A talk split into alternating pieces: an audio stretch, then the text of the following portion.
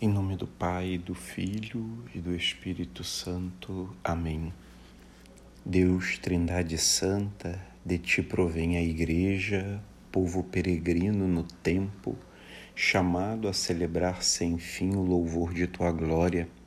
Em ti vive a Igreja, ícone do amor trinitário, comunhão no diálogo e no serviço da caridade. Para ti caminha a Igreja, sinal e instrumento da tua obra de reconciliação e de paz na história do mundo. Dá-nos a graça de amar esta Igreja como nossa mãe e de querê-la com toda a paixão do nosso coração.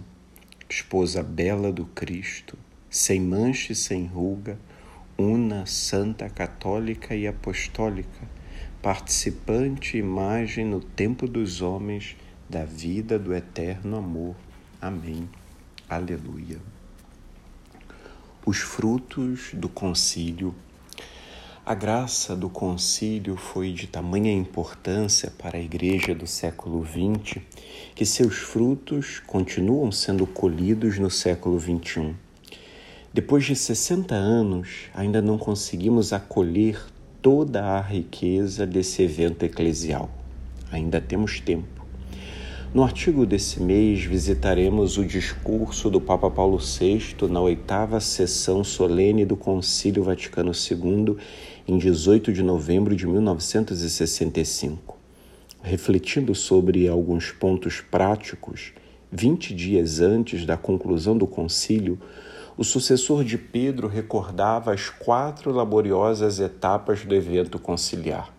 Ainda não era um balanço ao mesmo tempo, era a constatação de que o desenvolvimento estava sendo regular, livre e pacífico.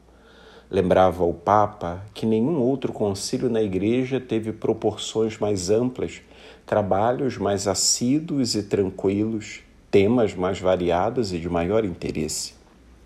O fim do concílio, que já era avistado, na verdade poderia ser dito como o início do concílio, ou seja, o começo de uma nova era a partir da conclusão do evento, mas não daquilo que foi refletido e proposto para a Igreja. Algumas consequências foram sendo assumidas de modo a fazer do concílio o princípio de muitas etapas, como foi a criação de diversos órgãos que contribuiriam para levar a bom termo as propostas conciliares. Com isso, foram estabelecidas três comissões pós-conciliares, a da Sagrada Liturgia, a da revisão do Código de Direito Canônico e a que vigiaria pelo cumprimento das disposições do decreto sobre os meios de comunicação social.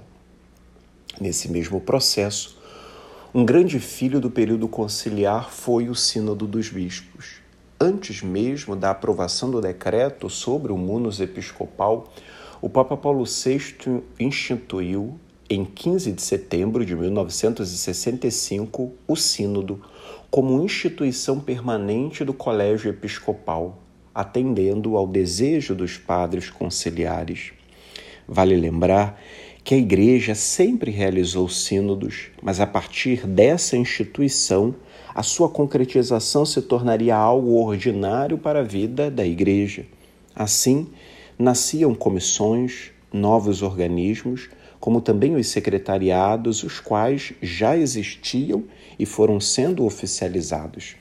Desses secretariados, destaca-se o que trabalhava pela reunião dos cristãos na unidade da mesma igreja, o que trabalhava as relações entre os católicos e as religiões não cristãs, e o que orientava os estudos e os cuidados com os não crentes, tudo isso era claramente sinal da igreja que se abria e se dirigia ao encontro de todos, especialmente de tantas ovelhas dispersas durante o século XX. O Papa tinha claro que o pastoreio do sucessor de Pedro estava sendo fortalecido e ampliado, como aconteceu com o fortalecimento das conferências episcopais. Sua expectativa era que os membros do corpo místico de Cristo, longe de se fracionarem e dividirem-se entre si, mais e mais aderissem uns aos outros e unissem em harmoniosa e fraterna caridade. A Cúria Romana, como instrumento do munus apostólico, também era reformada, aperfeiçoada, ganhava força e maior incidência na vida da Igreja, sendo movida e dirigida através do espírito religioso, o amor verdadeiro a Jesus Cristo, a fidelidade e a obediência, o zelo. O Papa Paulo VI reconhecia que tudo era humano, reconhecia que tudo era humano, reconhecia, perdão, que tudo que era humano está sempre sujeito às adversidades do tempo e por isso é facilmente defeituoso e caduco. A partir disso, nasceriam novas normas para regerem as congregações, de forma particular a primeira delas, que era o Santo Ofício. Não obstante todo o processo de reformas, o grande Papa do Concílio ressaltava que a maior preocupação não estava nas reformas, e sim na renovação moral e espiritual que os tornaria mais semelhantes ao Divino Mestre e mais idôneos para executarem os deveres do seu encargo.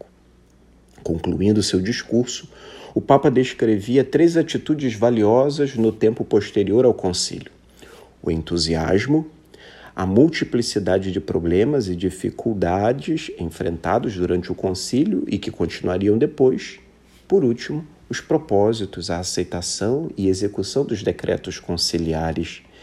Assim, a expectativa era que o concílio anunciasse com palavras breves e alentadoras qual deveria ser a forma de vida da Igreja.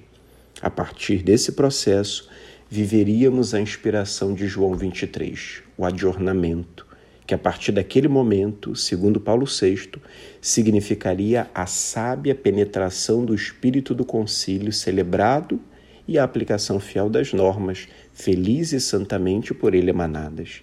Nessa nova psicologia da Igreja, caberia ao clero e aos fiéis leigos insistir na renovação da vida e da atividade segundo Cristo.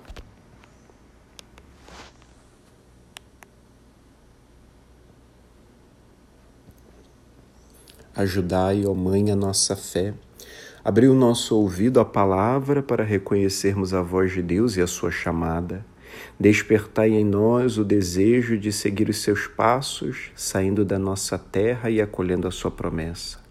Ajudai-nos a deixar-nos tocar pelo seu amor para podermos tocá-lo com a fé.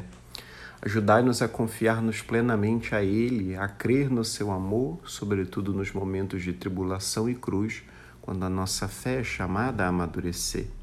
Semeai na nossa fé a alegria do ressuscitado. Recordai-nos que quem crê nunca está sozinho. Ensinai-nos a ver com os olhos de Jesus, para que ele seja luz no nosso caminho e que esta luz da fé cresça sempre em nós, até chegar aquele dia sem ocaso que é o próprio Cristo, vosso Filho, nosso Senhor. Glória ao Pai, ao Filho e ao Espírito Santo como era no princípio, agora e sempre. Amém. Santa Rita de Cássia, rogai por nós. Em nome do Pai, do Filho e do Espírito Santo. Amém.